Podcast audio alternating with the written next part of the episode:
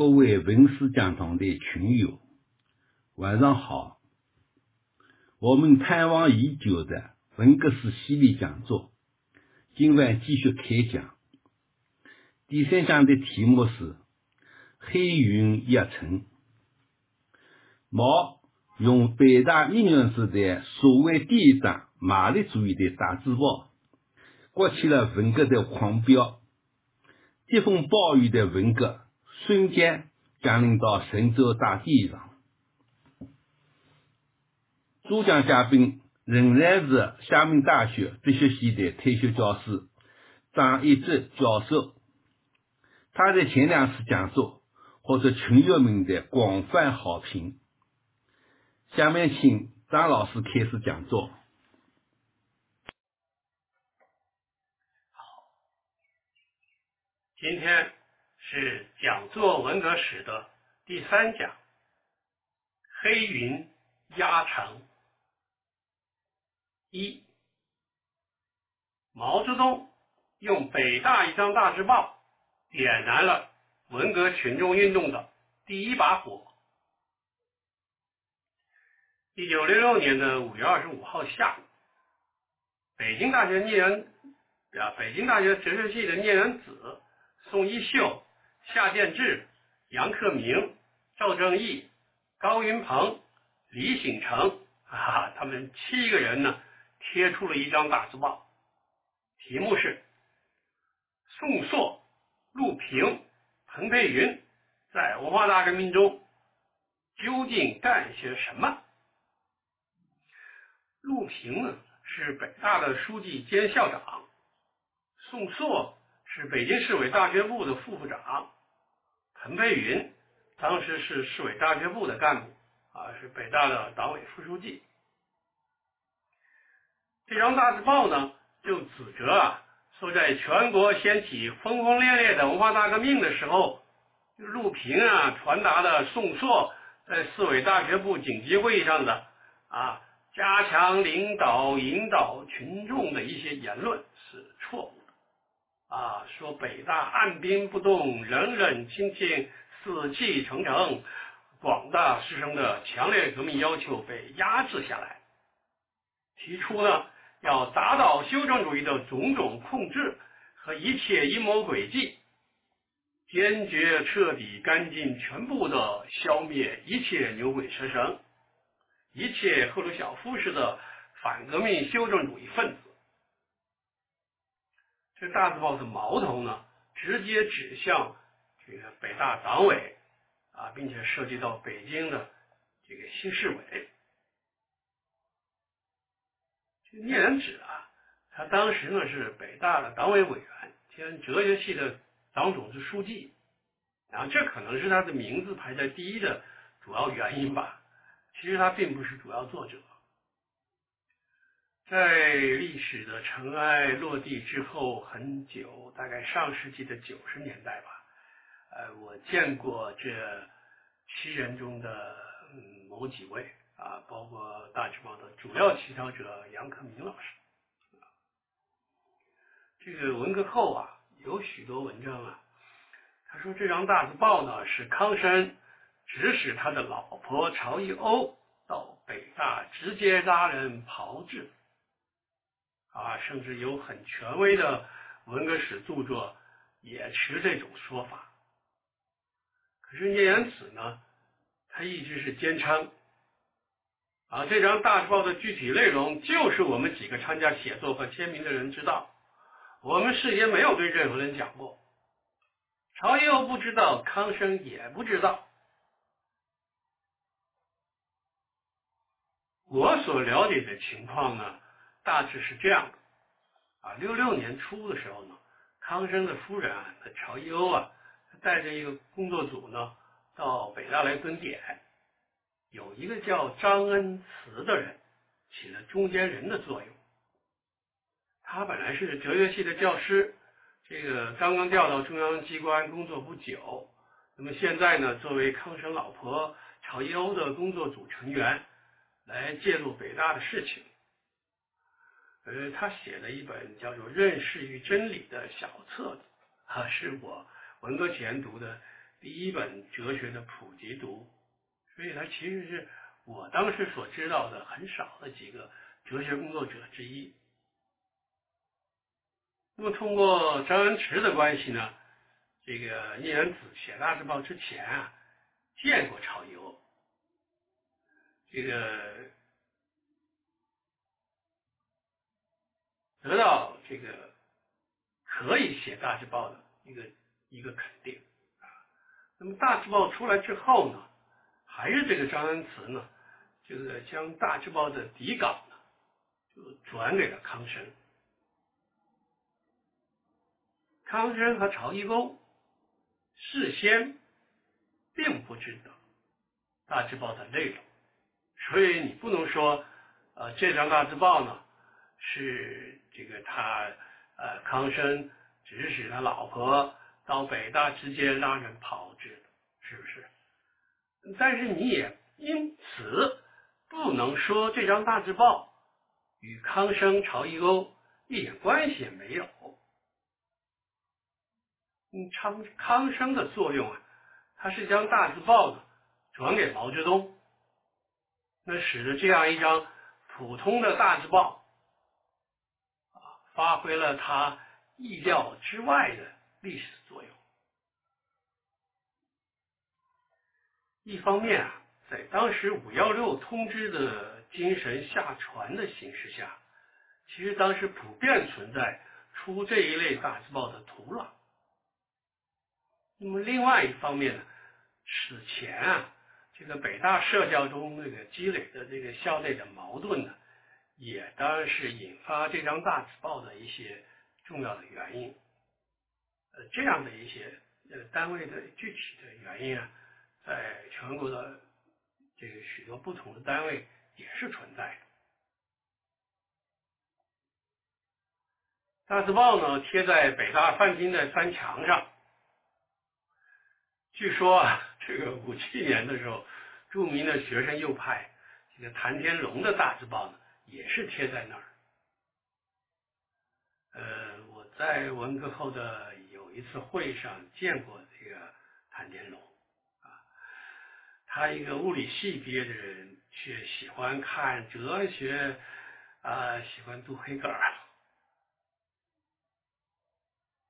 那么这时候，某种似曾相识的场景，也使一些人联想到，并且判断，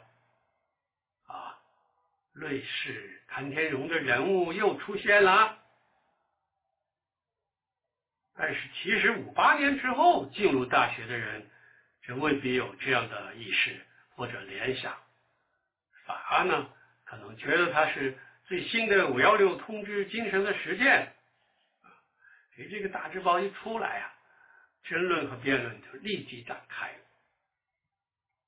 这个北大党委的反应啊，基本上这个瑞士五七年。他们连夜召开会议，组织对聂远子大字报的批评和反击啊！一时间呢，聂远子这人呢处在劣势的境地。可以想得到啊，这张大字报不仅激怒了北大党委，而且立即惊动了刘少奇主持工作的中央一线，惊动了。刚刚改组的北京新市委，当天晚上啊，这个北京市委书记吕雪峰和高教部长蒋安祥呢，呃，来到北大，召开校党委的会啊，听取陆平、彭佩林等人的汇报，同时呢，连夜又召开全校党员大会，这个李雪峰呢，做了稳定形势的讲话。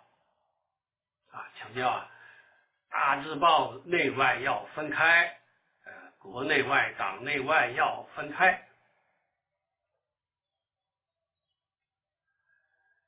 六月一日中午啊，毛泽东在杭州呢，看到聂安子的七人的大字报。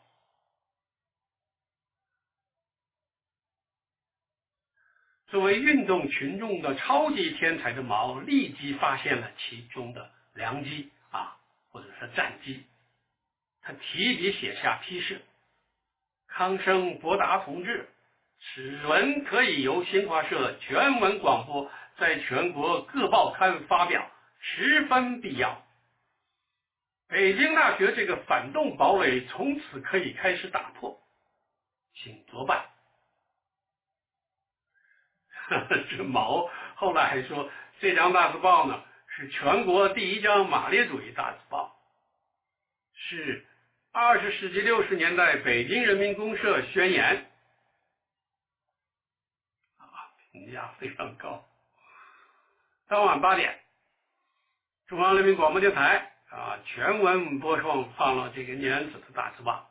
你可以想见，当天晚上这个北大校园和全国校园那是怎样一个沸腾的场面啊！作为当时。已经被奉为神的毛，固然是文革烈火燃烧的重要原因，但也还不能说是全部原因。毛威望再高，他当年如果号召大家没事都往黄河里跳，大家会跳吗？所以我个人觉得还有另外基础的原因，官民矛盾。这个基本矛盾是中国社会几千年的基本矛盾。当时其实这是潜藏在中国社会的内部的一个，我认为是一个最基本的矛盾。啊，毛后来他用一个词啊，它叫做干群矛盾。关于这一点，我们以后再来讲。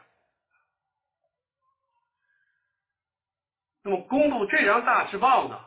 树立了一个典型，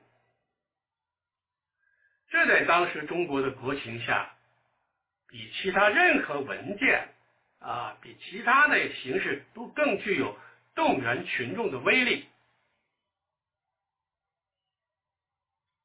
掌握在毛泽东和中央文革手里的啊，特别是《人民日报》啊，进行了系统而有密度的宣传攻势，配合这个大字报。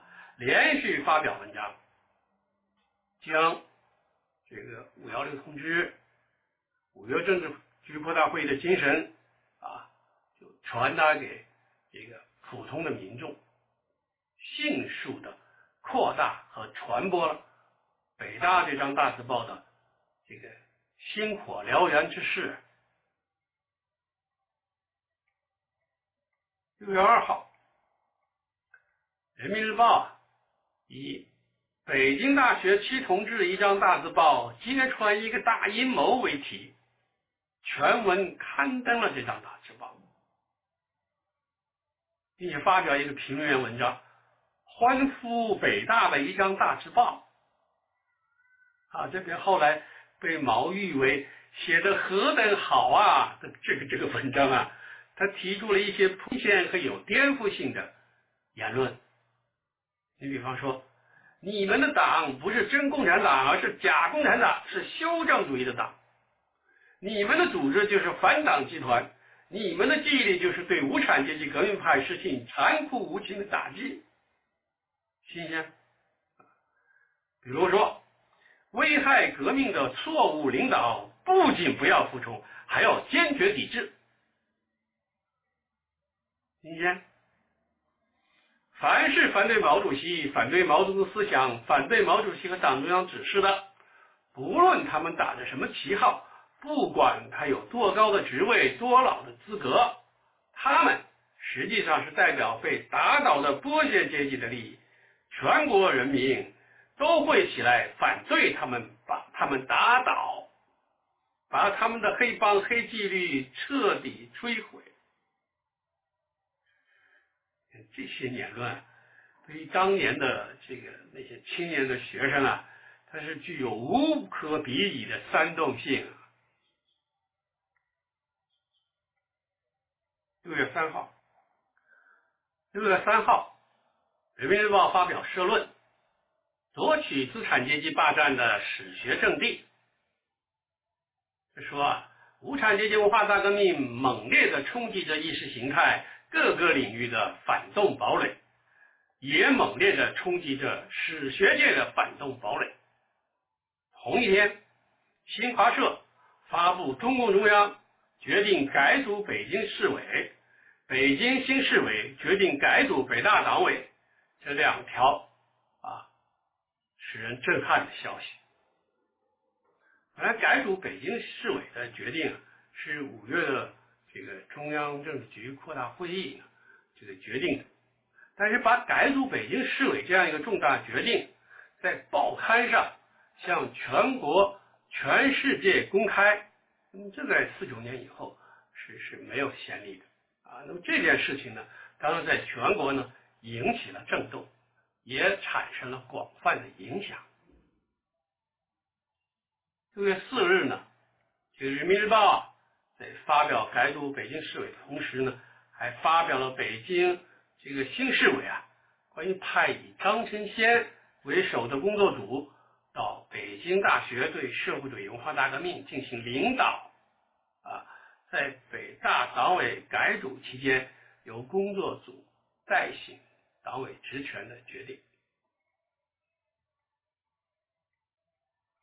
那么这样一系列的决定啊、社论，这个以及事件的号召和影响下。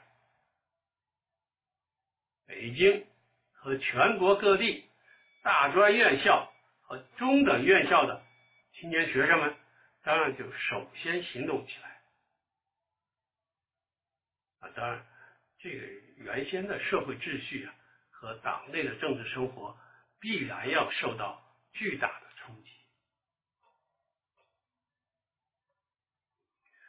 毛泽东在后来回顾这段经历的时候，曾经说过。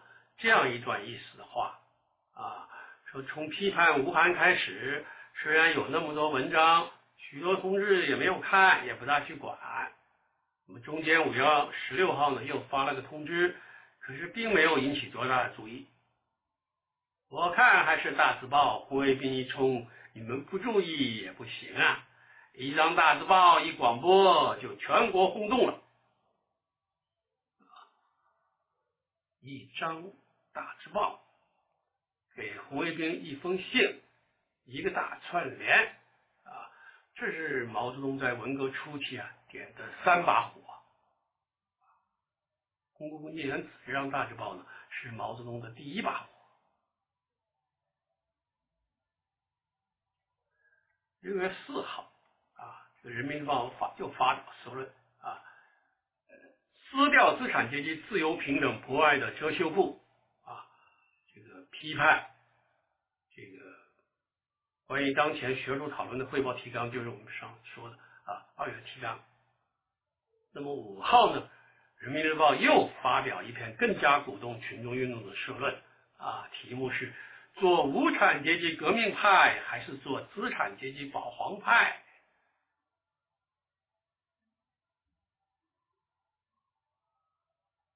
当时这个全国各地。支持聂元子的电报信件是像雪片一般的飞向北京大学，全国各大报刊连篇累牍的发表工农商学兵各界人士对聂元子大字报的支持文章。北京各单位各界人士，特别是各大学、中学的学生们，都涌到北大去参观啊，去看大字报，同时。一股模仿聂元子给本单位领导贴大字报的巨大暗流，在全国范围内就开始涌动了。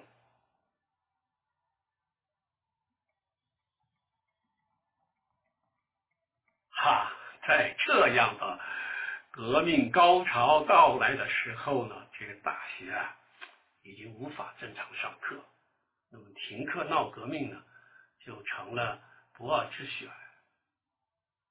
而此时的中学生们呢，也蠢蠢欲动。呃，六月十八日，我记得非常清楚啊。刘少奇主持通过的这个中共中央关于推迟半年高啊呃高考啊这高招不是高考，这个改革高考啊推迟高招这个通知下达而且还配发了北京某中学高三学生的啊请求信啊，好像是学生自发的要求这个要高考了啊。据说呢，此前毛曾经在一次会议上说过，说今年大学招考啊推迟半年，闹半年文化大革命。这样呢，一代人的命运从此被改变。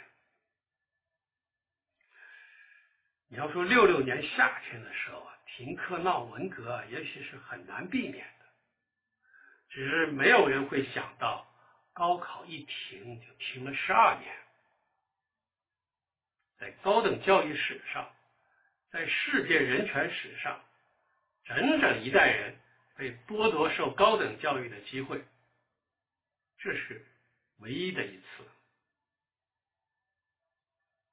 作为受害者的一代人，千千万万的人是无法忘记、无法原谅的。最近几年，某些历史细节浮出水面，个别为废止高考加过油添过柴的人物，怀着有些得意的口吻诉说当年曾经的功劳，这。不可避免的引起六六届高三学生和老三届学生的公愤。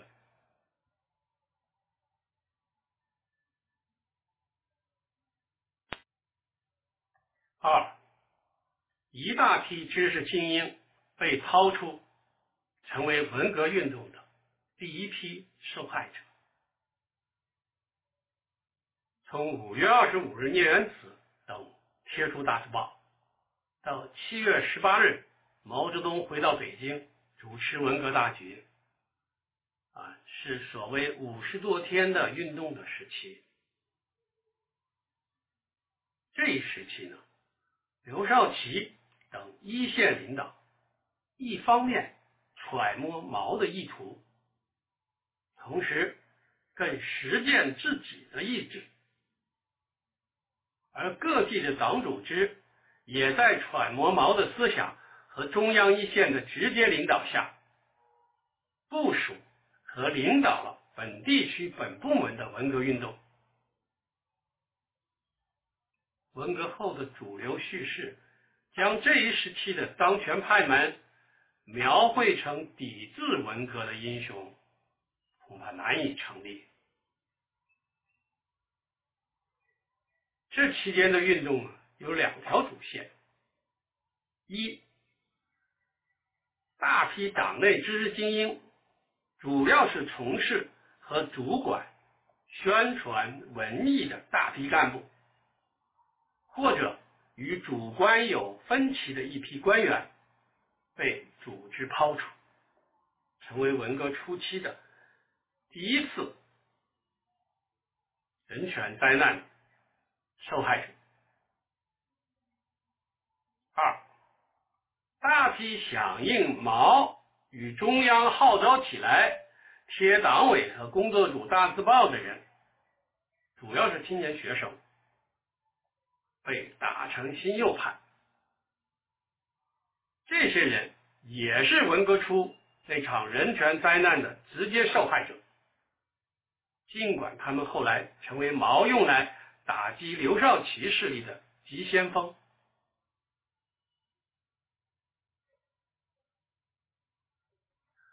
五月三十日，刘少奇、周恩来、邓小平给毛泽东写信，请示说派陈伯达率临时工作组啊去《人民日报》夺权，并主持日常工作。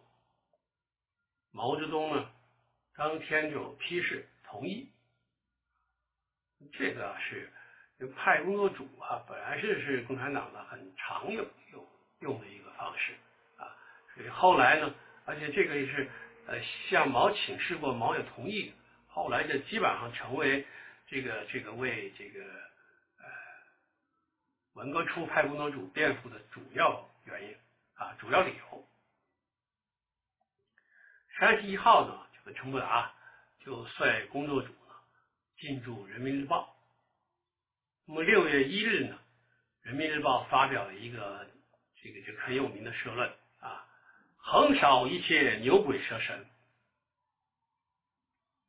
这个社论呢，他要求横扫盘踞在思想文化阵地上的大量牛鬼蛇神，把所谓资产阶级的专家学者、权威祖师爷打得落花流水，并且号召呢，彻底破除几千年来一切剥削阶级所造成的毒害，人民的旧思想、旧文化、旧风俗、旧习惯。这大概是破四旧的说法，这个第一次监督党报，这个社论的草稿啊，呃，是由工作组的几名军队干部提起草的，当然他们后来一致认定是根据陈伯达的意见起草的，最后由陈伯达审定，而且这个名字呢，也是陈伯达最后这个这个改定的。这篇社论文革以后呢，成为审判陈伯达的重大罪状之一。呃，我个人的感觉啊，这篇社论的标题“这个横扫一切牛鬼蛇神”和他的社论的主要精神，似乎没有体现毛在五幺六通知中所强调的主要针对党内资产阶级代表人物的。这样一个精神，而是有点这个这个啊全面开发啊这个打击一大片的味道。这个呢，他给当时的党内的当权派，在此后的五十天的批斗黑帮，这个也给随后八月份红卫兵的破四旧提供了一个思想和舆论的一个根据。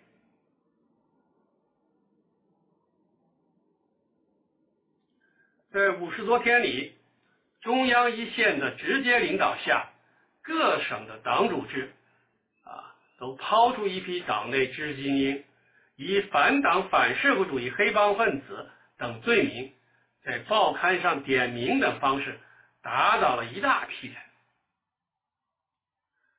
据中宣部当时有个统计，说从那个五月八日到八月十号，短短三个月的时间里。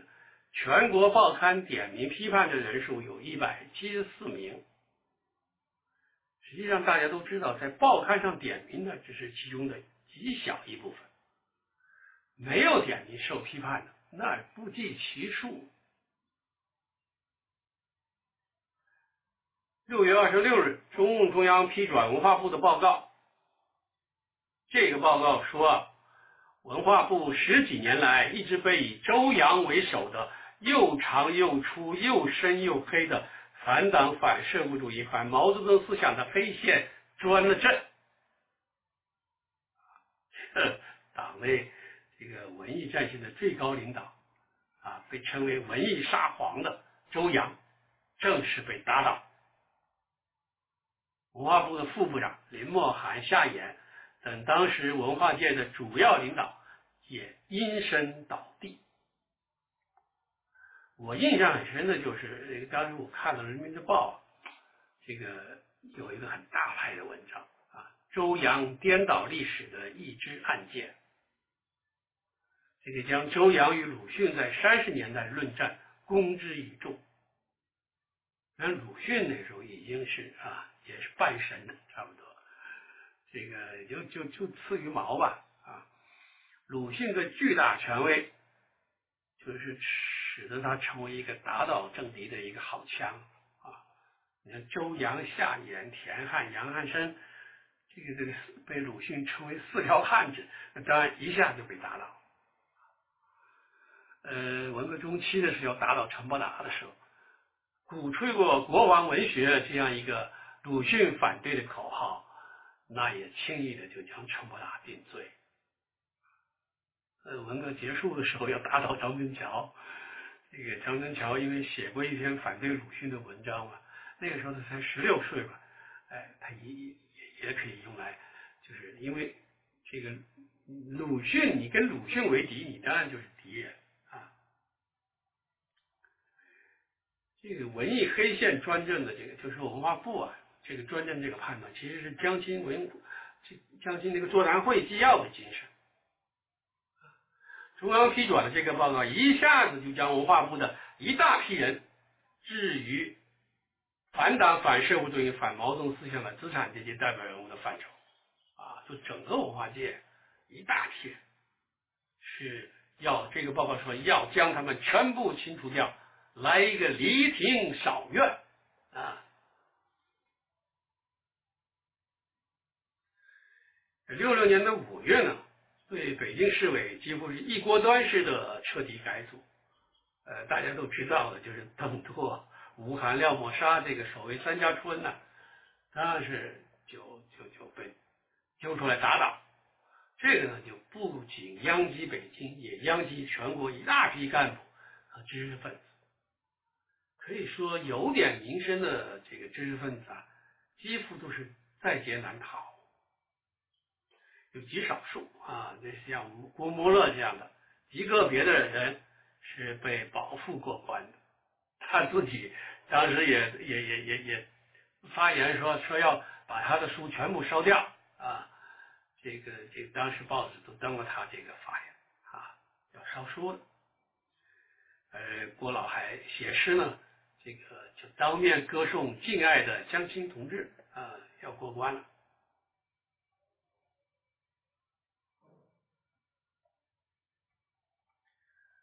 呃，六六年的时候呢，内蒙古的第一书记胡兰夫被抛出，啊，他被整肃了。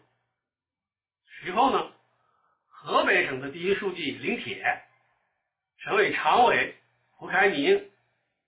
啊天津市的市长、市委书记处书记胡昭恒啊，也都挨批挨整。那么七月呢，陕西省抛出省委第二书记赵守一、省长李启明，他们两个都是因为支持此前一年在陕西工作过的胡耀邦，而遭到西北局的某些极左领导人的打击迫害。给加帽子啊！胡兆里三家村反党集团，而且还被说成是彭德怀、高岗、习仲勋在西北的黑线。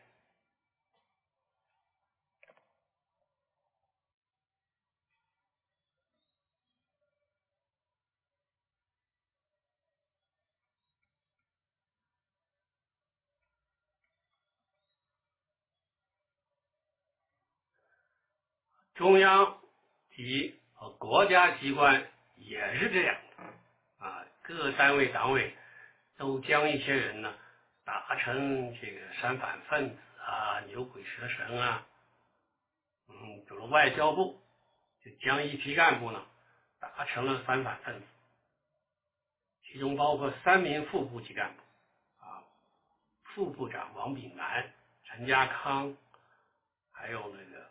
部党委委员兼这个国际政治研究所所长孟永乾，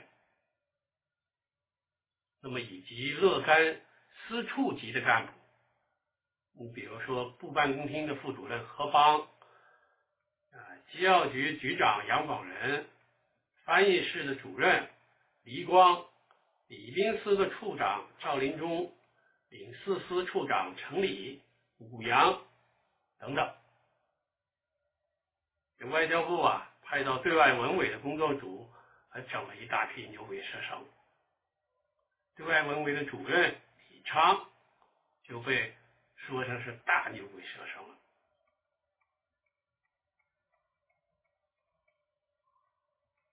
北京如此，全国都一样。这个六月份啊，在上海。华东局抛出了宣传部长夏真荣，上海市委呢抛出了八名著名知识分子，有著名音乐家、上海音乐学院院长贺鲁汀，有著名的京剧演员这个周信芳，有著名的文化人啊，上海书局、上海编辑所的总编辑李俊明，有著名的电影剧作家屈白英。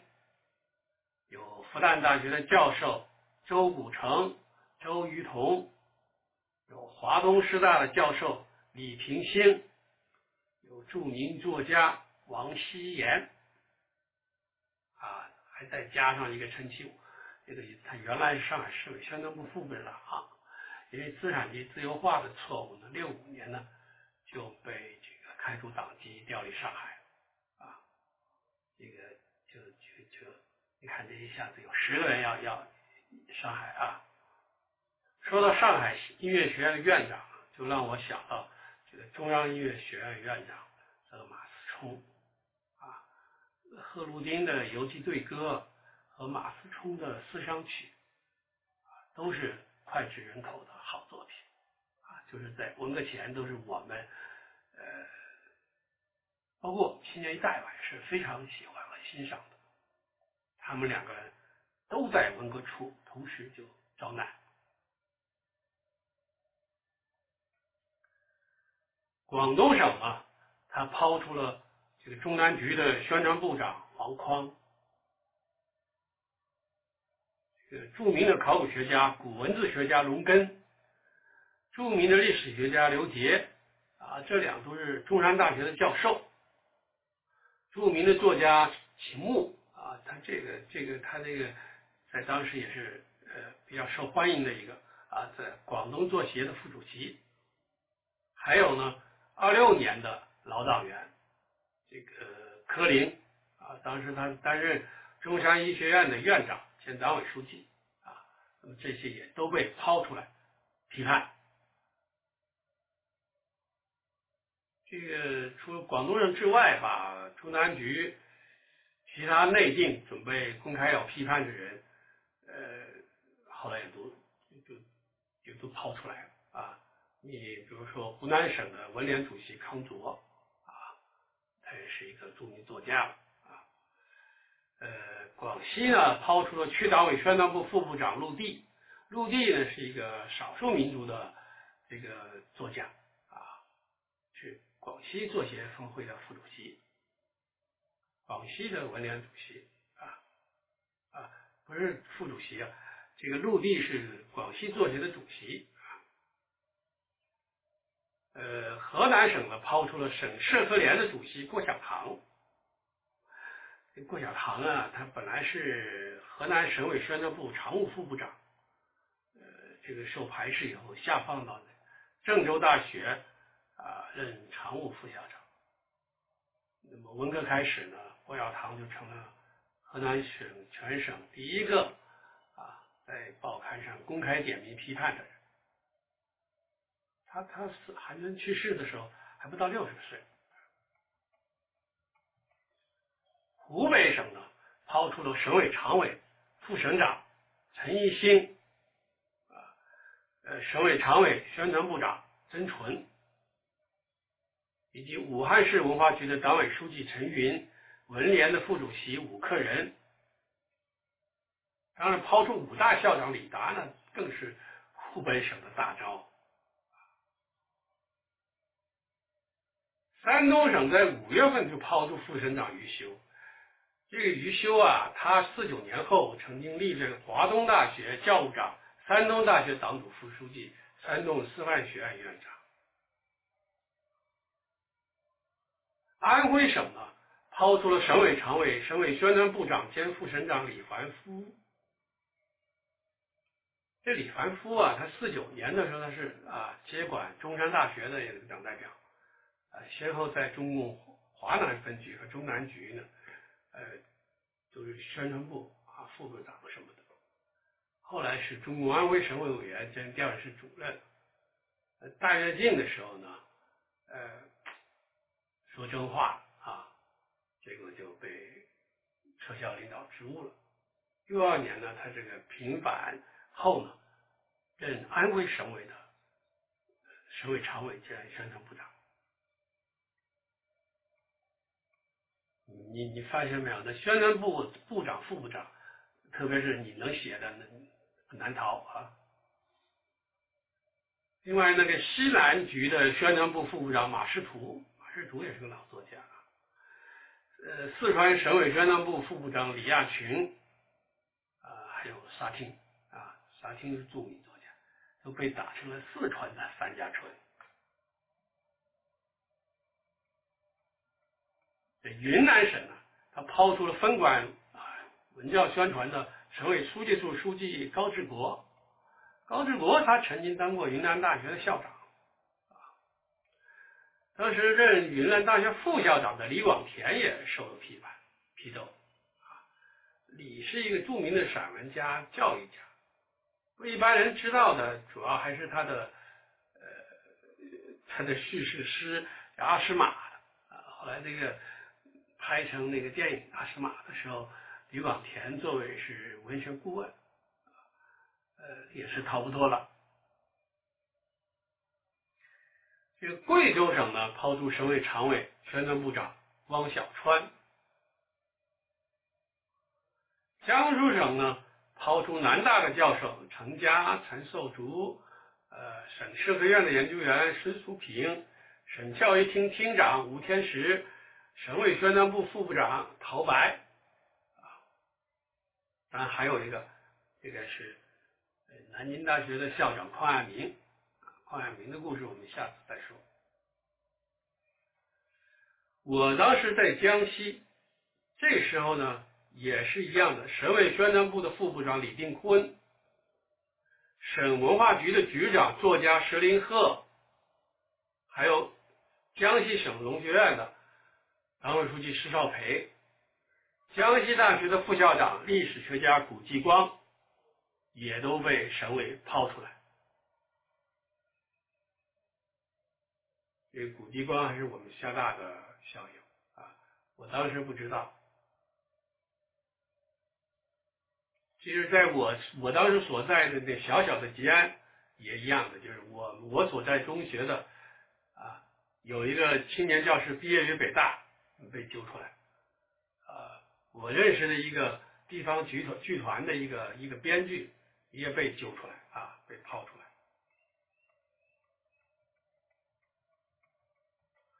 以上我流水账式的罗列了一大批的被党委抛出来的这个干部啊的知识经验。下面我以李达为典型来说明五十天里揪斗著名知识精英的情况啊类型，他的方式。六月三号。武汉大学呢召开全体师生员工的这个动员大会，会上呢，校党委书记宣布说，李达、朱少天、何定华这个五大的三家村黑店向党向社会主义发动了猖狂进攻，我们一定要把这个三家村黑店彻底粉碎掉。李达是中共的主要创始人和早期的领导人之一啊，这是一个在中国算是著名的一个就马克思主义哲学家啊，当时担任这个中国哲学会会长的。他还有一个重要身份是毛泽东的老朋友。朱少天曾经担任过五大党委第一书记，何定华呢是五大的副校长，他们两个也都是党内老资格的。那种革命家是党内非常少的、非常稀罕的这个知识分子老干部。中共湖北省委的第一书记当时啊，王文仲是打倒李达的主要责任人，支持他的有中南局的一把手，后来调中央的陶铸。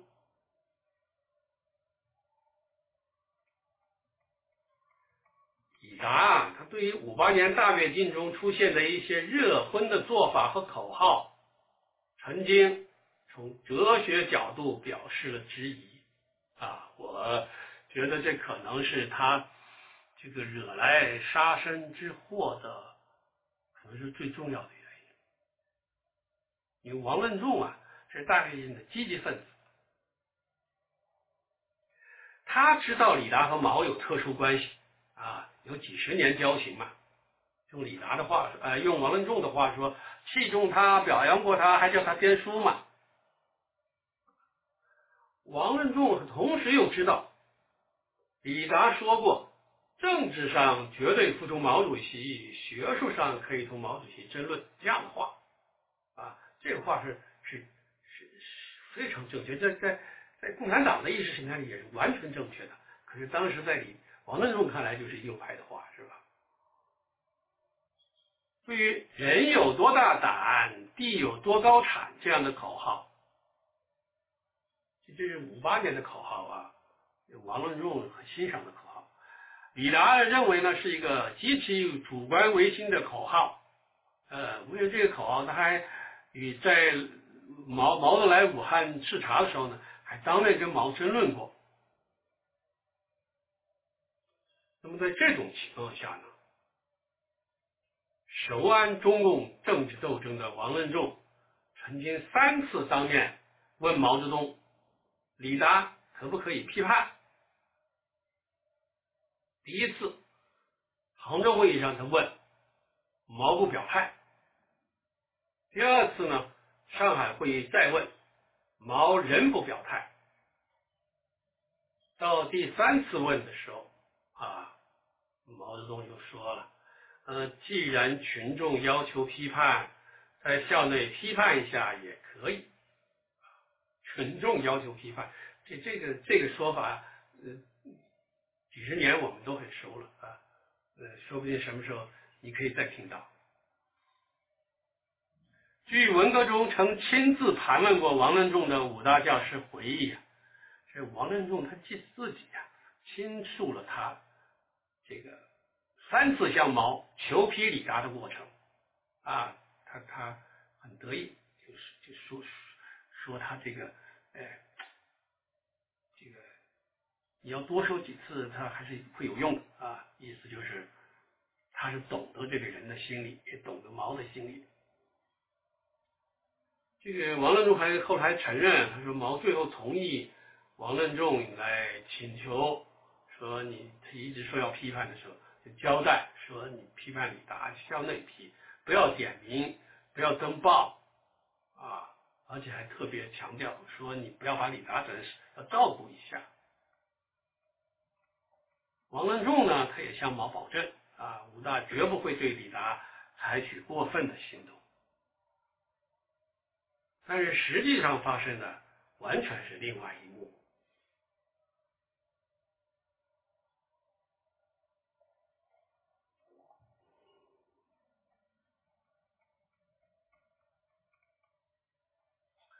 武大呢成立了李达的这个专案组啊，李达项目组啊，车轮战式的逼宫，而且呢，这个汇集整理李达的一批批的罪行材料，包括制造、编造假材料啊，制造颠倒黑白的材料，去抹黑李达的个人历史和思想。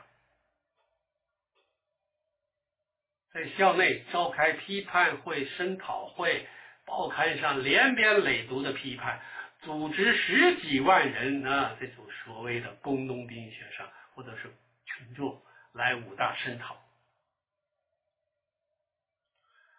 队伍李达周围的人也都不放过啊！你工作组在哲学系的教工里面进行战斗动员，围绕李达的问题进行逼供。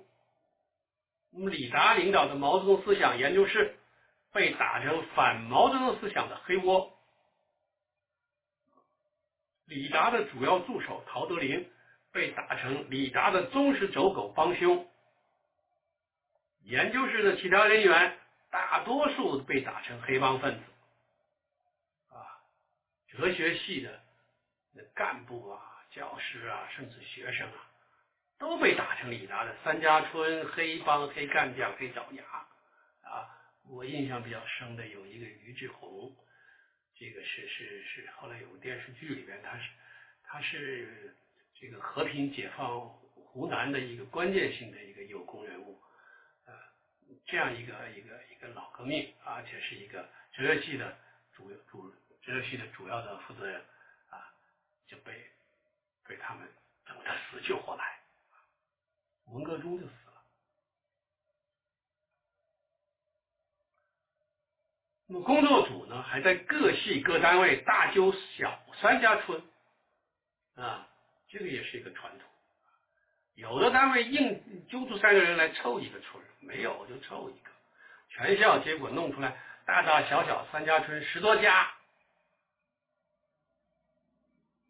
根据当时的统计啊，在五大党委的十五名常委中，被打成黑帮的有十一名。五大一千三百四十名教职工被打成三家村黑帮的有二百一十四人。准备打的、准备材料的、要在抄家、减薪、批斗的啊，就准黑帮或者说内定的黑帮有八十八名，已经打的和准备打的共计三百零二名，占教师是总数的百分之二十二点五。也就是说，教职工里面几乎每四个人就有一个被列入打击对象。这不是造反派干的啊，这是党干的，党组织干的。五大党委，呃，当然后面他还有呃湖北省委。七十六岁的李达重病在身，人被强迫参加大小批斗会。这校卫生科啊，我不知道他们是是是校医院还是什么，反正是管着这个教师医疗的这个部门，也贯彻。文革中最常见的所谓“医疗为阶级斗争服务”的方针，对李达断医断药。当李达最后一次向党委书记请求我要去医院治疗，不被允许，老人悲愤交加。他这几十年，嗯，没有遇到过啊，这一辈子没有遇到过这种事情。他说啊。他说：“印度战俘有病，也会给他治好病送回去呀。”可能说的是我们中国宣传的啊，中印边界反击战中，印印度战俘有病治好啊，这是我们对优待俘虏的一贯的做法，是吧？可是印度战俘有病，你也会给他治好送回去啊？你现在就算把我当做敌人，就算是你们的一个俘虏，也应当让我治病啊。他他知道自己不久，知道自己不久人世，他就呃跟他老婆跟他夫人转告说：“你转告这个呃他的学术助手，他唯一的希望呢，就是请他们帮他完成啊毛泽东交给他的一个编书的任务啊，要编马克思主义哲学大纲。这个这个书后来文革以后出版，就是维维病法大纲吧，我看过的。”你你看这李达，他嗯完全不是通常意义那种反党反社会主义反毛泽东思想的，就是比较幼的那种三反分子，他不是，他是恰恰相反的分子。八月二十二日，李达奄奄一息，这个时候呢，哎，被送到医院去。两天之后呢，在完全没有亲人在场的情况下，惨离人世。第二天遗体就被火化，而且死后呢，还经受一系列所谓开除党籍代地主分子帽子的处分决定，啊，这都是这个不是军中组织干的。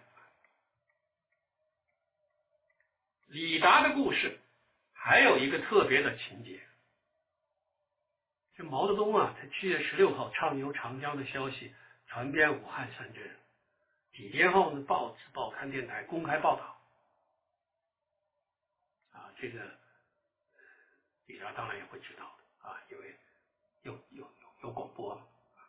七月十九日，陷于绝境的李达想起了曾经与他称兄道弟的毛伟人，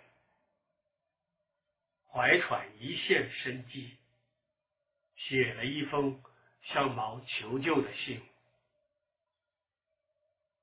他知道此时是不能告御状的，只能求救的。啊，主席，我有难，请救我一命。李达顿首。啊，李达后写求救命信。啊，这个李达的秘书啊，姓刘的。没有信守人之所托，而是立即将李达的这封信呢交给了他的组织。嗯，组织研究再三，想好了对策啊。直到二十几天之后，在北京的毛泽东才看到一张条子啊，不是李达的信，就看到一张条子，上面写的呢是李达要求主席救他一命。毛看到这张条子，他就用特制的出红铅笔作批：“陶铸约后转任重同志着处。”同日，陶铸也在这张条子上作批，急送任重同志。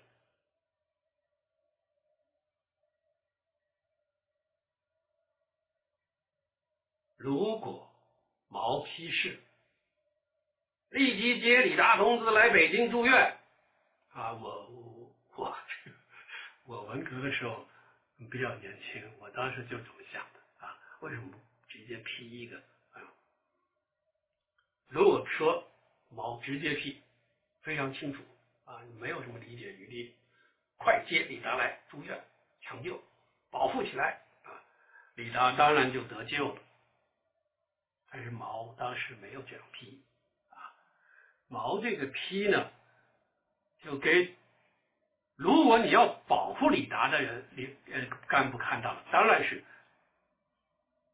啊，毛没有这样批啊，这个如果是你是保护李达的，同情李达的中央领导看到，你当然你落实起来就非常方便啊，有的甚至，但是毛的这个批示呢，他不是很明确的。也就给主张批李达的陶铸和王恩仲留下了一个揣摩的空间，留下了继续贯彻他们自己目的的空间。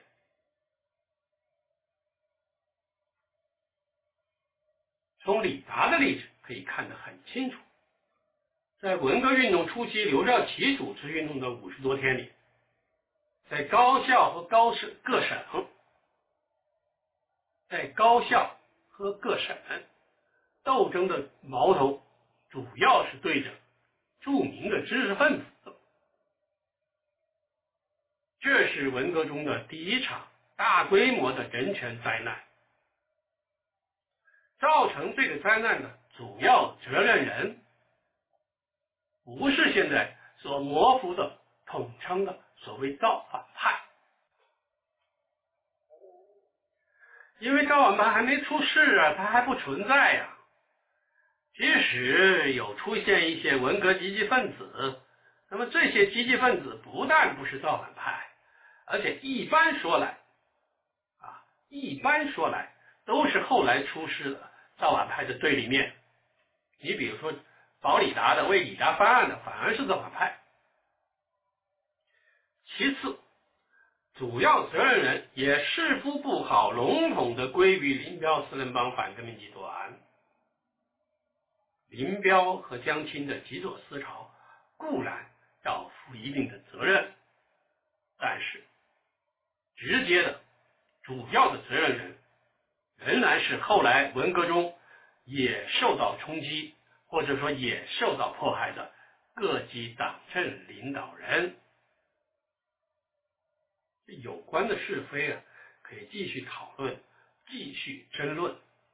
但是如果你回避、掩盖、隐瞒、歪曲文革初的这些最基本的真相，那么有关的是非就完全没有讨论的基础了。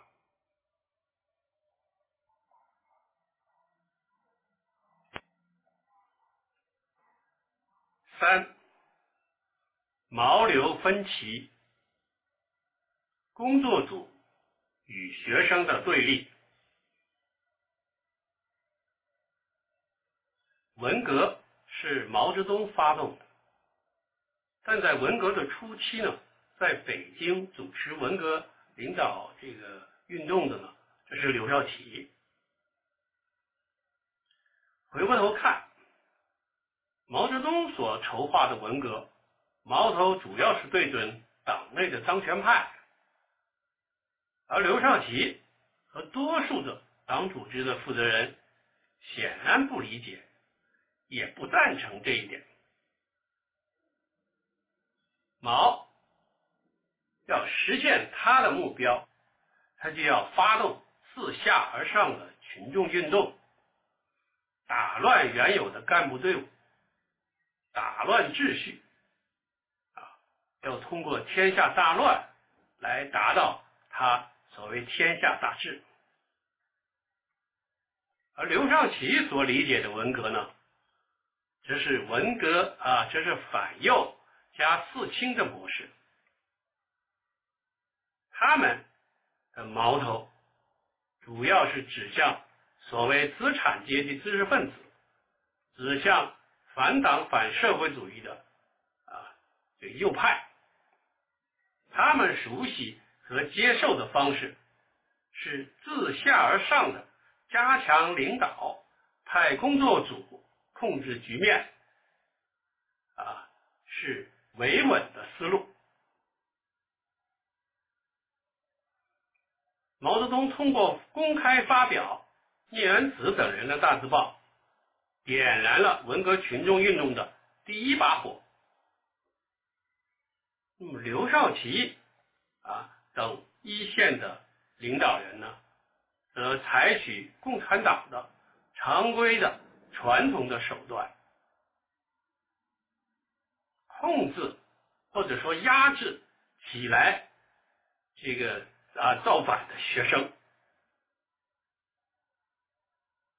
其实呢，这个《聂元子大字报》呢所指责的那个压制群众导致的冷冷清清的局面呢，并不只是陆平和北京市委大学部的问题，而是当时的中央一线的多数领导自上而下的啊。多数党委的共同的心态啊，或者说是共同的一种现状。当然，毛公布聂元子的大字报，他正是要打破这种现状。刚刚成立的北京新四委，向啊各校派出了工作组，全国各地的啊各个部门也都轻车熟路的。这个派出了进入学校的工作组。六月三号，这个刘少奇这个主持召开了中央政治局常委扩大会议，做出了八项规定。大致内容呢是啊内外有别啊不准外国人参观，这个外国留学生呢不参加运动。大字报呢。要贴在校内，开会游行呢都要在校内啊，不要上街，不要串联，不要包围黑帮的住宅啊，要防止坏人破坏，注意保密。随后呢，这个刘少奇呀，这个邓小平等人呢，呃，飞到杭州去呢。向毛泽东汇报，呃，并且请毛泽东回北京来主持工作。呃，深谋远虑的毛泽东呢，他想让子弹再飞一会儿，所以他表示呢，暂不回京。但是在杭州的会议上呢，这个毛呢，发表了自己的看法。他说啊，这关于文化大革命啊。要放手，不要怕乱，放手发动群众，要大搞，这样把一切牛鬼蛇神揭露出来，不一定派工作组，不如让他乱一下，混战一场，情况清楚了再派呢。毛说。北大一张大字报，把文化大革命的火点燃起来，这是任何人压制不住的一场革命风暴啊！派工作组和制定发条规定，是刘少奇等一线领导人面对汹涌而起的学潮的应对。在四清中，或者说在文革初期。如果一个单位的领导班子被上级认定已经烂掉了，那上级党委呢就会派一个工作组去重新确立党的领导，啊，就是确定谁是左中右，进行所谓夺权。那么，如果原来的领导班子啊，在上级看来基本称职，那么派来的工作组呢，这视情况啊，或者共同领导，或者配合原来的领导班子工作。所以，派工作组是共产党的一种传统的、惯常的这个生呃工作方式。但是这次呢，毛主张不派呢？或者他心里为什么不愿意派呢？因为他知道，呃，工作组基本上就是执行派出党委的指示，啊，他，但他这个时候呢，他不能把话说的太透，啊，只是按照组织程序呢，委托刘少奇呢相机行事。在杭州，毛还说，啊，说这场运动中啊，涌现了一批积极分子。要依靠这些人呢，把文化大革命呢进行到底。啊，我们看到跟随党委和工作组部署的这样的一些文革积极分子，与响应毛号召的那种文革积极分子，其实代表了两类不同的思潮和实力。前者呢，与历年共产党政治运动的积极分子是一脉相承的。他的观念、性格、行事方式与土改、反右、世亲运动是一致的，而后者呢是另一类，啊，看起来呢与五七年的右派倒有点相似，而毛这次呢是要利用这些人来打倒打，要来打开局面。刘少奇等人回到北京后呢？呃，传达这个杭州会议的精神，但是他的领导文革的基本思路呢，这个羽毛是不同的啊，它是一个呃添加某些四清经验的新反右运动啊，是这么一个模式。早在学生运动兴起之前，有许多党组织的领导人。都将文革理解成一次新反右运动，啊，在高层也有不少人都想用五七年的办法对付那些不听话的学生。早在四月中下旬，王任重呢就在这个湖北省的这个会议上，这个是他说，呃，文化大革命。就是四清加反右。他说，由于资产阶级知识分子统治着文化教育界，那么文化大革命的目标呢，是要针对知识分子。文革的结果之一呢，就是要查出占总数百分之五到百分之十的反党、反社会主义、反毛泽东思想的知识分子。作为新的右派，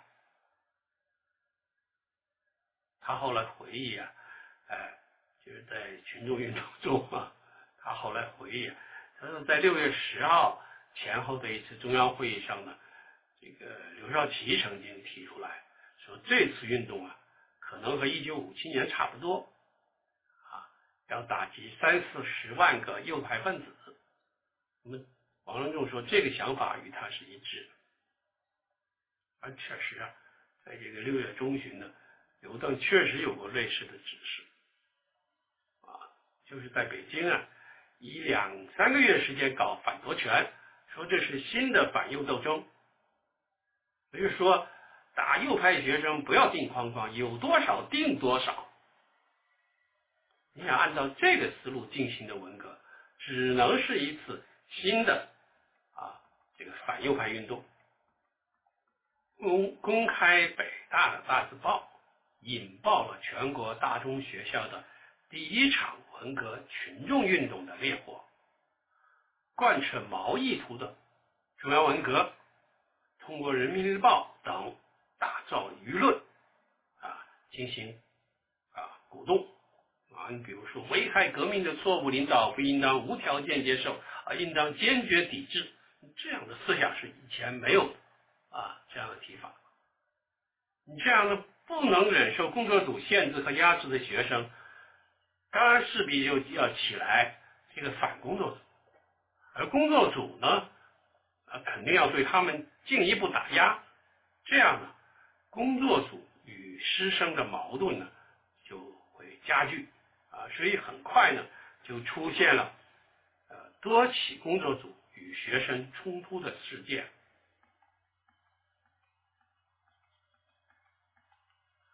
我我以北大的六幺八事件呢，就是六月十八号六幺八事件呢为一个大致的界限。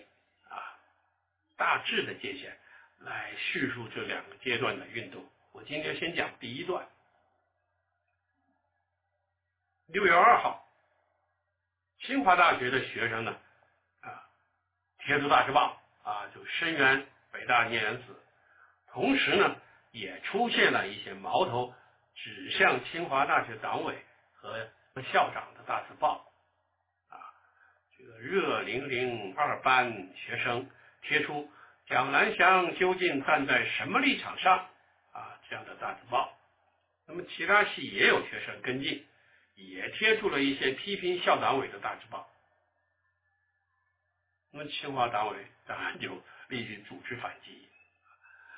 蒋南翔啊，他苦心经营清华多年，这保奖的大字报那是声势浩大，顷刻间就把质疑讲的啊反奖的。大字报压下去，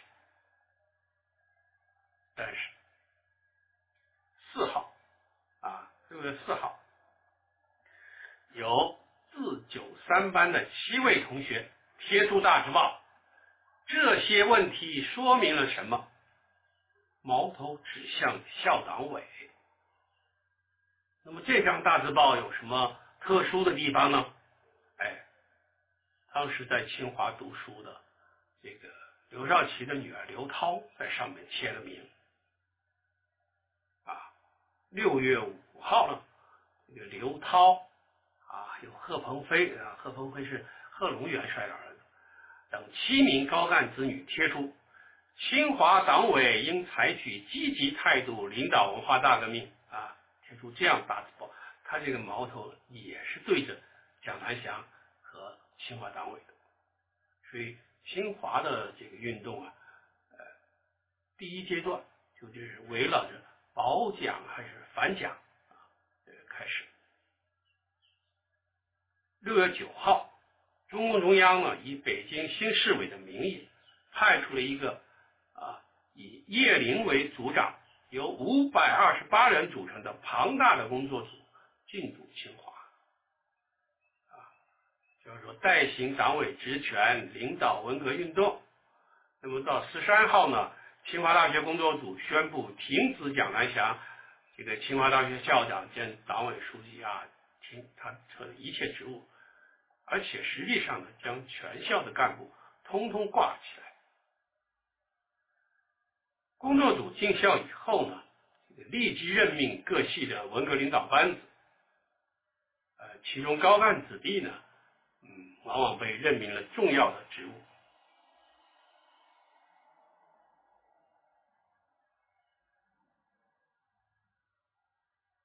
他们呢，呃，在揭露批判蒋南翔的时候呢，起了重要的作用。学生们就开始啊，这个啊，揪黑帮啊，抓保安派啊，就是进行批斗啊、游街啊。工作组呢，他就开始呢。这个就是啊，他这是一种维稳的啊，比较这个，这就劝阻学生啊，就是让他们讲政策啊。那么清华大学的运动呢，就进入这个工作组和学生就开始有冲突了啊，就进入保工作组还是反工作组啊这样的一个第二个阶段。在六月的上旬和中旬呢，全国各地的工作组与学生冲突的事件就发生了很多啊就是六月八十八号之前，其实已经发生了很多了。你比如说，北京邮电学院就发生了驱赶工作组的事件，啊，六月四日，激进的学生因工作组保护院党委而赶走了进校才四天的工作组。那么新的工作组进来不到四天，又面临被赶的命运。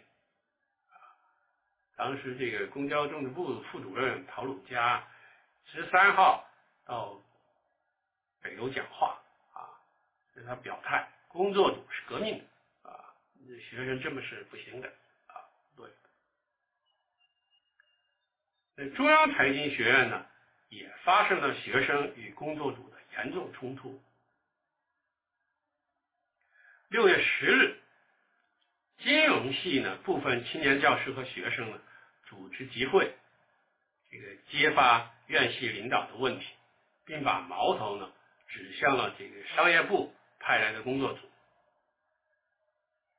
啊，那么院党委和工作组呢，认定这是向党猖狂进攻的反革命事件。十名青年教师被打成反革命。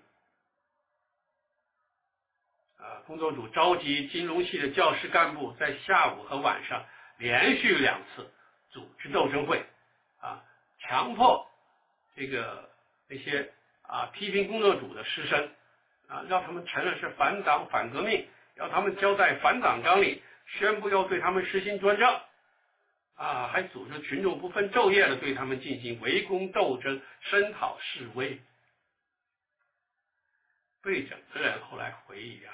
说，在楼道、走廊、宿舍内外、床上、桌子上、书上、图片上、抽屉里，甚至烟盒的火柴盒上，到处都贴满了这个打倒某某某、反革命、反党分子、混蛋啊，贴满这些标语口号啊，有的甚至把那个标语漫画贴在挨整者的身上啊，实行体罚，实行这个人格侮辱。对他们还采取什么呢？还安排学生拿着木枪、木棍来看管，实行隔离、限制自由、监视行动。北京外语学院的六幺三集会啊，被打成反革命集会；这个反工作组的六幺六事件被打成小匈牙利事件。呃，外地也是一样啊。这个六月初啊，这个上海的几所高校啊，这个复旦呐、同济呀、交大呀等高校，都出现了矛头，这个对着党委领导的大字报。你比如说六月二号，这个华东师大召开声援北大孽子的大会，党委书记啊，这个姚立在大会上讲话，引发少数学生不满。那么第二天呢？物理系的十一名学生呢，就贴出一个大字报：“姚立的居心何在？”啊，这个教育、外语、地理、历史等系相继贴出类似的大字报。啊，这个大字报立即受到党委组织的大字报的反击。啊，这个不到两小时啊，这个反击的大字报就就把那些。这个指向这个党委的大字报，这个淹没了啊！参与的学生呢，都这个被整材料啊，以后这种叫做黑材料。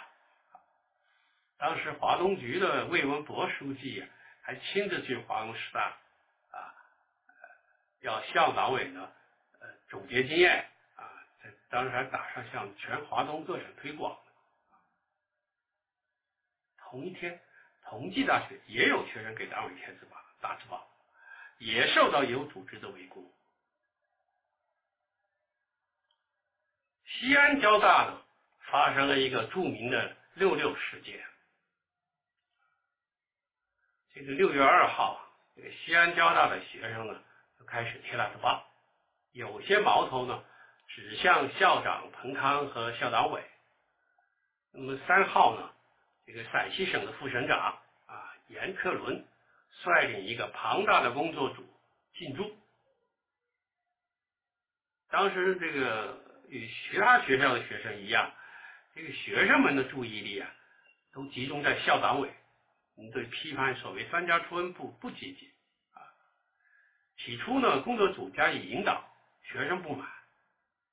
那么后来呢，工作组呢又接受学生的意见，决定集中精力呢，就是啊，搞校党委啊，你辩论这个校党委是一个什么性质的啊，可以辩论。省委呢，呃，批准了工作组的决定。五日上午呢，工作组呢根据西北局的指示呢，通过广播啊，向全校师生呃讲话啊，就说同意啊，主要的内容呢是运动的矛头指向校党委，校党委是黑线还是红线可以讨论啊，但是这个激进的学生啊。对这个讲话不满，对工作组的成员的不放心，啊，就是这个纷纷发电报给中共中央啊，给毛泽东，要求中央啊派工作组来这个交代。这个工作组啊打电话给电报局啊查问啊这个电报的内容，那么学生的不满当然就更加强烈啊。呃，学生们呢就就就开始要赶走工作组，并且贴出来大字报呢，认为省委有黑帮啊，几十个学生啊，分别到西北局、省委、新华分社、陕西日报社啊，提出这个省委工作组有黑线，省委有有有黑帮啊，有黑线的问题。有些学生呢，就是这个。还还提出说要去北京啊，要赴呃，就向中央反映情况。工作组呢，当然是派人阻止。这一天，工程物理系的学生呢，李世英呢，他贴出了一个大字报啊，工作组十大罪状啊，呃，还还想给中央发电报啊。也有个女学生呢，刘维娜。她写出了赶走工作组的大标语。这个工作组组长严克伦呢，被几百名学生围住辩论。啊，那六月六号发生这么多的群体性事件啊！到晚上呢，工作组开会啊，认为啊，这是飘上来一批闹事的尖子，出笼一批牛鬼蛇神啊！要组织队伍追根子。西北局、省委将六六事件定性为反革命事件，啊，将这个学生李世英等人呢定为反革命分子。六月七日到九日，连续三天对李世英进行批斗，啊，给他戴上高帽子游街。这个刘维娜的脖子上还挂一双鞋游街啊！这全校啊，各个系对这个尖子啊，所谓尖子，开了大小斗争会，每一个班都开展查上当、放包袱的活动。啊，这高压下，李世英受不了了啊，他吞服安眠药自杀，结果送到医院抢救，才免于死亡。工作组把他的遗书给扣押了，啊，还是说什么呢？中国七亿人口死一个没什么了不起，还可以每月省下三十斤粮食！那个时候，呃，他们粮票啊，呃，六二级的女生王永婷跳楼自杀身亡。这个工作组还给大家发电报说。王永平破坏我校文化大革命，于九日晨畏罪自杀，自绝于人民，望速来处理后事。啊，冷酷啊！这个后来啊，这个毛泽东在一个提到李世英的文件上，他自己亲笔在旁边写注啊，李世英后面写注：交通大学的学生领袖被工作组整死又救活者。李世英当时挺有名气的啊。六六事件发生以后，这个刘少奇要叫《人民日报》写一篇社论啊，揭露假左派真反革命。当时这个陈伯达呢，他也没同意啊。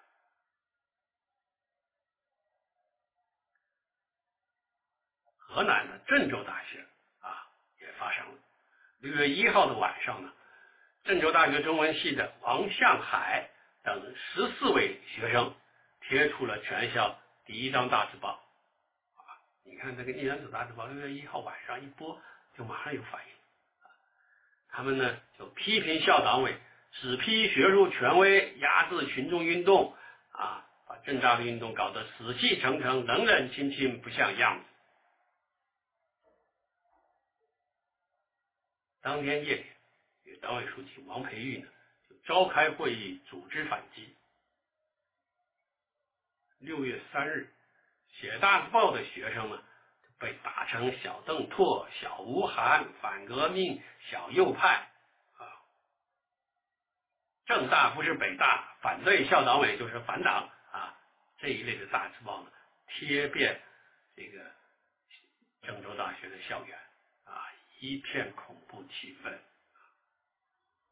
据不完全的统计，当时的郑州大学呢，被打成反革命的有一百七十四人。六月六日的凌晨，啊，王向海带头贴大字报的学生跳楼自杀身亡。可是学校还派人到王向海的家乡开批判会。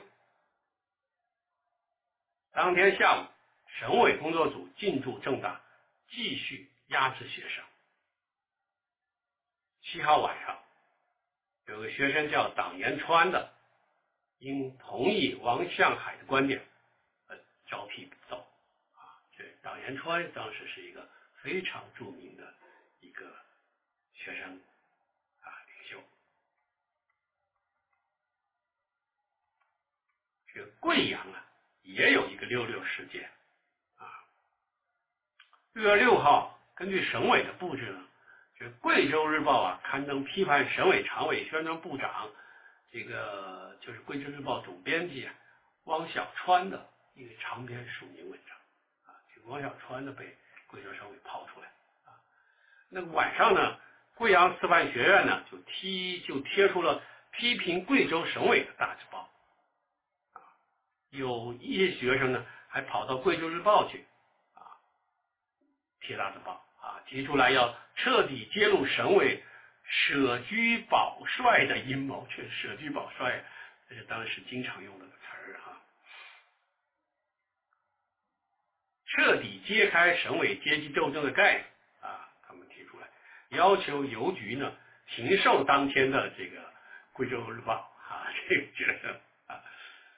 次日，贵阳一些大中学校和中国科学院贵阳地球化学所的学生人员啊，纷纷到报社、电台、省委去贴大字报啊，向中央派发电报和写信。六月八号下午呢，省委召开紧急会议，将六六事件定为反革命事件，开展反击。就贵州人民广播电台反复广播啊！你攻击省委、攻击党报，就是反党，就是现行反革命啊！省委派出一百四十七个工作组进入全省大中学校抓反革命分子。有人统计说啊，这贵州大学打击面占到在校学生的百分之五十。呃，贵州医学院在这个。反击六六事件的中，受株连的人有两百七十三人，其中两个人被迫自杀。在这个这个这个反击和清理期间，全省共有七千二百多人被打成反革命分子，对他们进行批斗、关押、劳改。嗯，到七月十日，被迫自杀的有一百八十九人，其中身亡的有一百零七人。数字特别大，我都有点不敢相信。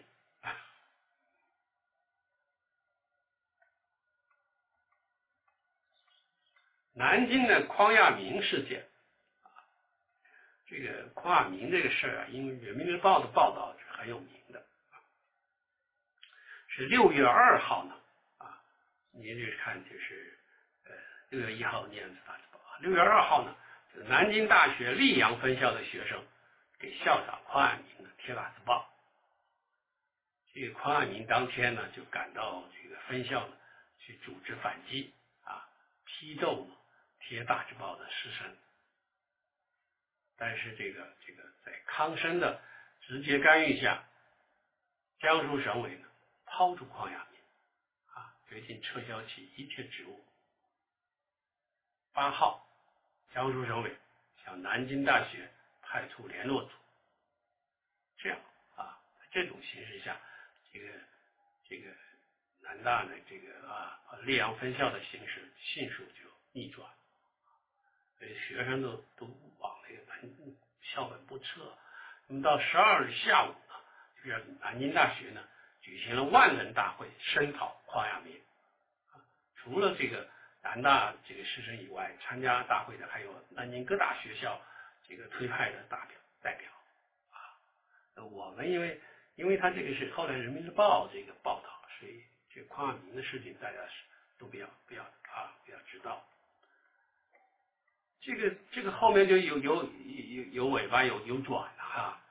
这个六月十三号呢，南京的大中学生对省委的机关报《新华日报》啊一篇文章，叫做“坚决支持南京大学师生的革命行动”，对这篇文章提出批评和质问，因为你这个文章把揪读匡亚明的功劳加在省委的头上，除了你就给省委定下一个不容怀疑的调子。啊他们是这样一个逻辑。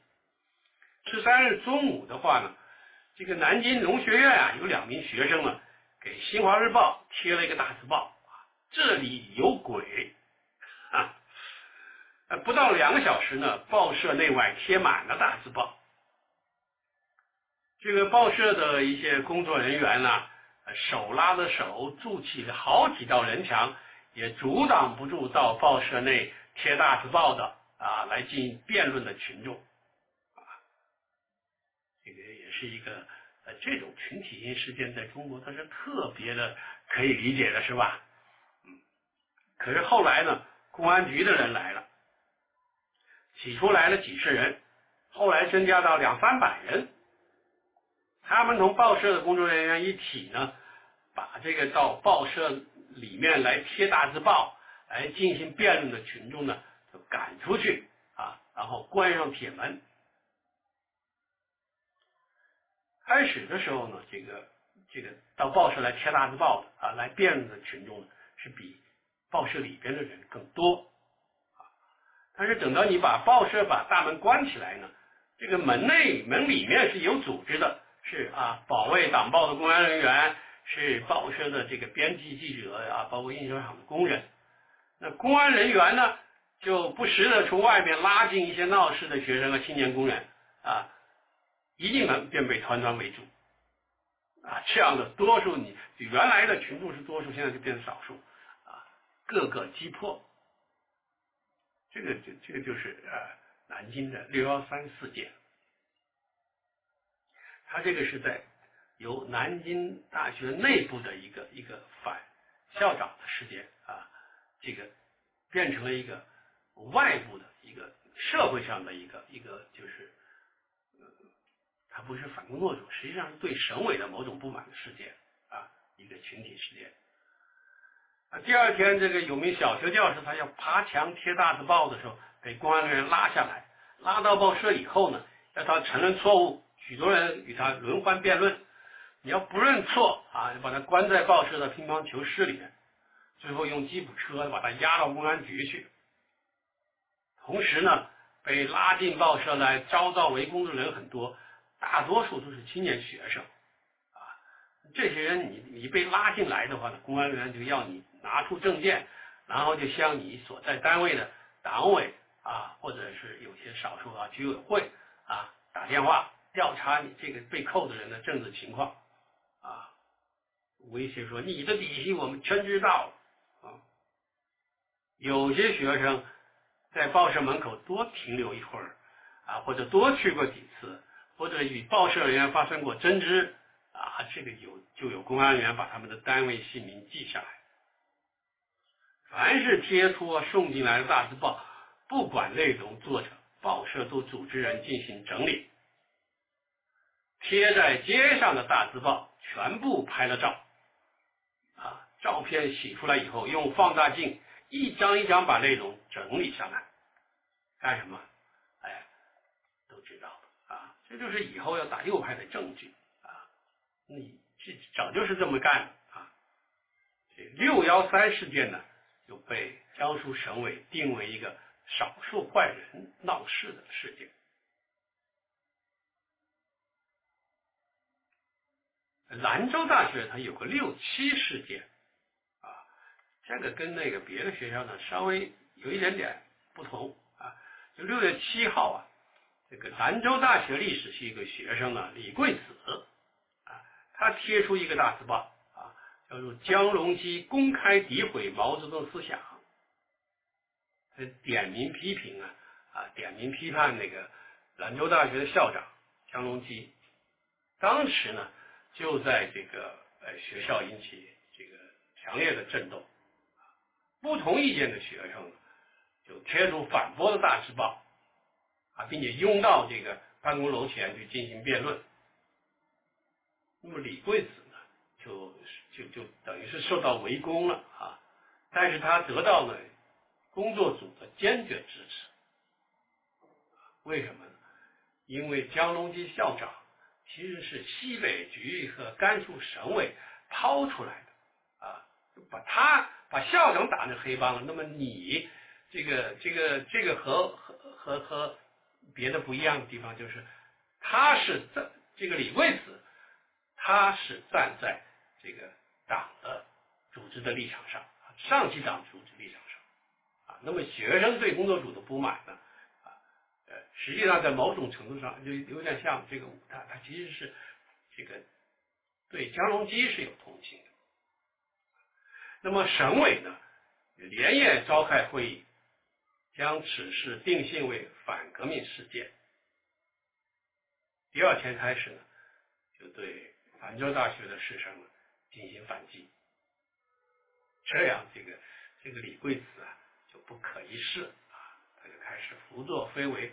迫害不同意见的师生，这个导致江龙基校长啊于六月二十五日自杀身亡。